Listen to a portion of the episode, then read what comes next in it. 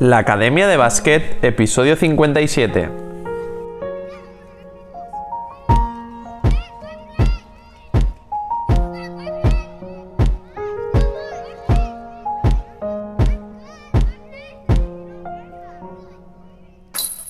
Muy buenos días a todo el mundo, bienvenidos al episodio 57 de la Academia de Básquet, el podcast en el que aprendemos baloncesto. Y es que cada día hablamos de conceptos, ideas y novedades de cómo mejorar tus habilidades, tus movimientos, tu inteligencia en la pista, analizamos jugadores, jugadoras y hacemos un montón de cosas más. Todo esto para que lleves tu juego al nivel más alto. Pero esto no se queda aquí y es que me puedes enviar tus propuestas para hablar de nuevos temas o hacerme preguntas a través de mi cuenta de Instagram, arroba darío barra baja coach 9. Y todo esto lo haremos aquí, en el podcast. Y lo haremos de una forma divertida para que además de aprender, pasemos un buen rato y puedas darle flow a tu juego. Esto es la Academia de Básquet.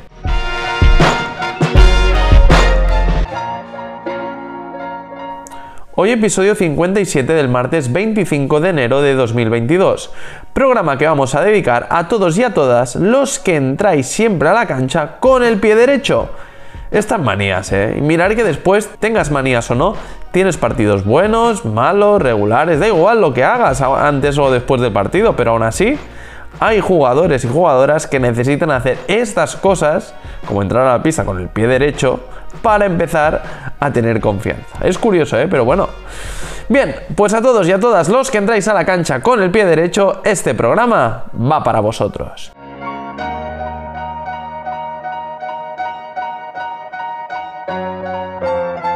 Y hoy tenemos un programa muy interesante, muy debatible, muy discutido durante muchos años, donde vamos a hablar de si hay que jugar bloqueos en minibásquet o no y de por qué sí y de por qué no. Ya que este es un tema muy discutido desde hace muchísimos años.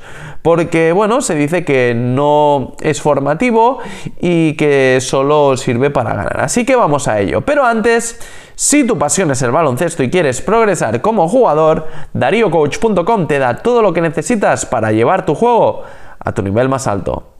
Aprende, mejora y consolida tu juego con DarioCoach.com y verás cómo conseguirás ganar este partido. Bien, pues este es un debate que se tiene desde hace muchísimos años y que parece de fácil respuesta, pero dependiendo del sitio al que perteneces, del país de donde vienes, pues la visión cambia. Aquí en España siempre se ha criticado muchísimo a entrenadores y entrenadoras que utilizan estas herramientas tácticas, como son los bloqueos, en edades tempranas. Siempre se ha visto como una herramienta solo para ganar, porque los niños y niñas en esas edades pues no saben defender ni tienen la capacidad de defender bloqueos bien. Bueno, otra opción es que no están acostumbrados, no lo han aprendido y no lo entrenan. Entonces, si algo no lo entrenas, evidentemente, generalmente se hace mal. Esto también pasa pues con defensas como yo que sé, los dos contra unos o los balones interiores a jugadores grandes o con los manos a manos, con todo, dependiendo de quién sea y lo que te hagan se critica si te ganan. Yo la verdad es que desde el principio, desde que era jovencito, nunca me he excusado en nada de esto que me pudieran hacer cuando un equipo pues me hacía una cosa u otra, al revés, lo veía como una oportunidad de aprender y mejorar, ya que me obligaba a buscar pues otra opción, otra solución para poder ayudar a mis jugadores a jugar en esas condiciones con las que con, con lo que habíamos trabajado. Pero bien, son estos recursos tácticos que se critican que no seré yo quien diga si está bien o está mal. Yo os diré mi opinión y cómo yo lo veo, pero no de si está bien o está mal. Sí que me gustaría que sobre todo cuando se pierde, no se pongan excusas ni se critique a un entrenador de que ha hecho zona o que ha hecho bloqueos o lo que sea. Mientras sea legal y en esa categoría se pueda hacer, creo que hay que jugar con todo y que seguro que eso pues va a ayudar a los jugadores de algún modo u otro va a ayudar. Otra cosa es que te guste menos o más o lo compartas. Pero yo no soy partidario de criticar una filosofía de juego de manera destructiva si es legal. Sí que puedo opinar pues de si me gusta más o menos o de hacerlo yo o, o de no hacerlo. Una vez aclarado esto, lanzo una reflexión que yo he hecho y que llevo haciendo desde hace mucho tiempo. ¿Qué es más formativo? No jugar con bloqueos en minibásquet, en infantil, etcétera, como generalmente hacemos aquí. Entiendo que en cadete ya la gran mayoría ve con buenos ojos utilizar bloqueos. O jugar con bloqueos desde pequeños como hacen pues los serbios, los lituanos y muchos países de Europa, la mayoría de hecho juegan estos conceptos ya desde pequeñitos porque es una situación clave y base en el baloncesto. De hecho, jugadores como Doncic, Teodosic, atentos a los nombres, ¿eh? Jokic, Tomic, Mirotic, Kalates, Jokubaitis, Svet, Polonara, Shengelia, Vesely, se han formado desde pequeños jugando estas situaciones. Y es innegable aunque parezca una paradoja, que su formación ha sido buena. Tienen mucho talento y todo lo que tú quieras, pero que saben jugar y muy bien situaciones de pick and roll y otras situaciones tácticas y tienen recursos, eso es innegable. Entonces, ¿qué está bien? ¿Jugar con bloqueos o jugar sin bloqueos en estas etapas. Porque por otro lado también podemos poner jugadores con la otra filosofía, como Ricky Rubio. Bueno, Ricky es, es un poco trampa porque con 14 años jugaba en la CB y claro, jugaba bloqueos. Pero bueno, Pau Gasol, Sergio Llull, eh, Abrines, Sergio Rodríguez, Rudy. En comparativa, pues podríamos poner Jokubaitis eh, con Alucén, con la misma edad, uno en el Barça y otro en el Madrid, los dos de la generación del 2000 y dos maneras totalmente diferentes de formarse. ¿Cuál está más asentado? ¿Quién será mejor? Yo no lo sé. Más sólido ahora mismo a lo mejor veo a Jokubaitis, pero ¿quiere decir que su formación ha sido mejor? ¿Que ha sido peor?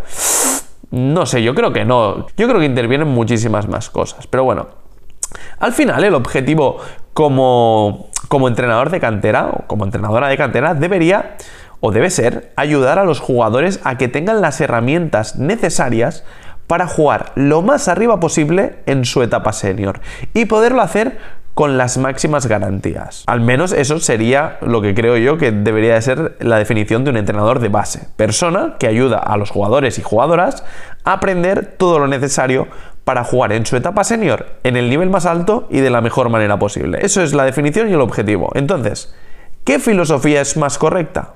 Bueno, está claro que las dos filosofías sacan jugadorazos y también hay algunos fracasos.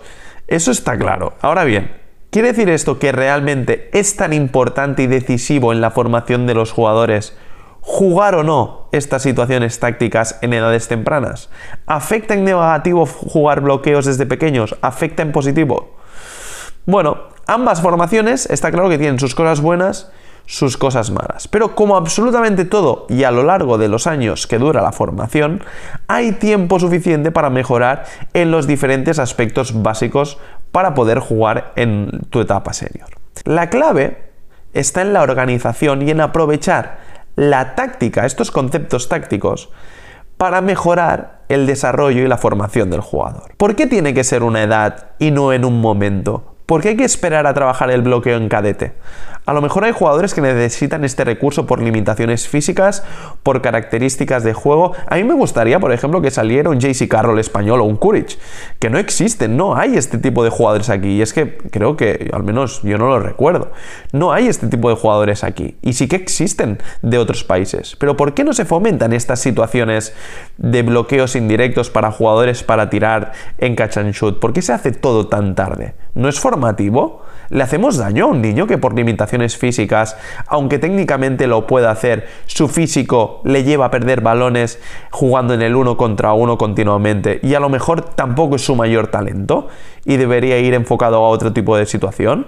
¿Esta frustración es formativa? ¿Realmente nos hemos hecho estas preguntas? Yo sí me las he hecho y por eso hago este podcast, por eso eh, quiero hacer esta reflexión. No quiere decir que tenga yo razón, pero bueno, al menos lanzar esta reflexión de si vamos por el buen camino o no. Yo pienso que realmente eh, no estamos favoreciendo a la formación de los jugadores solo centrándonos en atacar en el uno contra uno. Creo que hay que buscar el equilibrio entre no facilitar y hacer puntos que no sirven para nada y utilizar la táctica para mejorar a tus jugadores. Para mí, la manera de utilizarlo es la clave. Os pongo un ejemplo tonto. No es lo mismo jugar un bloqueo directo, por ejemplo, con un jugador mini que ya empieza a estar más desarrollado que los otros, que solo vota con la derecha y no tiene ni un recurso, ni un cambio de mano, ni una finalización diferente, precisamente solo para que ataque con la derecha y no tenga que hacer ningún cambio de mano y no tenga que hacer ninguna finalización diferente y ataque además a un jugador sin hacer físicamente y lento. Para mí esto no sirve para nada. Entonces yo no le pondría un, un bloqueo porque ya tiene las herramientas suficientes para poder superar al revés. Lo que le haría es intentarle ayudar para que haga algún cambio de mano, pueda votar también con la izquierda, pueda finalizar con la izquierda y de esta manera ayudar al jugador.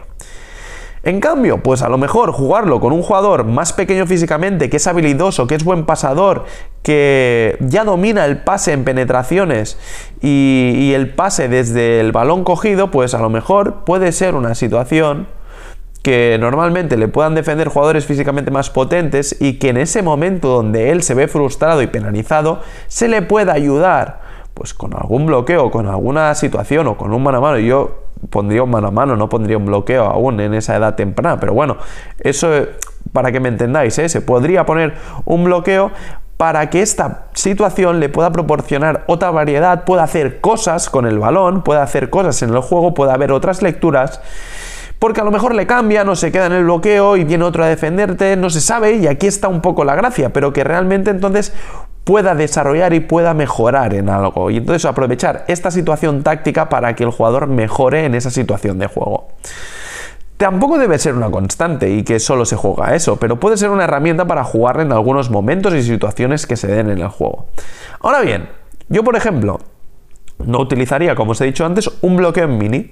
Antes utilizaría un mano a mano dinámico, a mí me gusta más para estas categorías antes que un bloqueo, pero eso lleva a gustos. A lo que me refiero es que el concepto táctico que hagáis tenga una base de mejora para el jugador y no una manera fácil de meter puntos. Y os voy a hablar también de otro tipo de jugadores, que no son bases, que también existen. Estos jugadores exteriores que no tienen todo el rato el balón en las manos y que su talento no es romper el uno contra uno, sino que a lo mejor son situaciones rápidas de tiro, pues a estos. Con el estilo de juego de no hacer bloqueos y de jugar unos contra unos, ¿de verdad los estamos potenciando? Para mí son los grandes perjudicados. De hecho, creo que es uno de los motivos por qué en España no tenemos supertiradores desde bloqueos como Carroll o Kuric.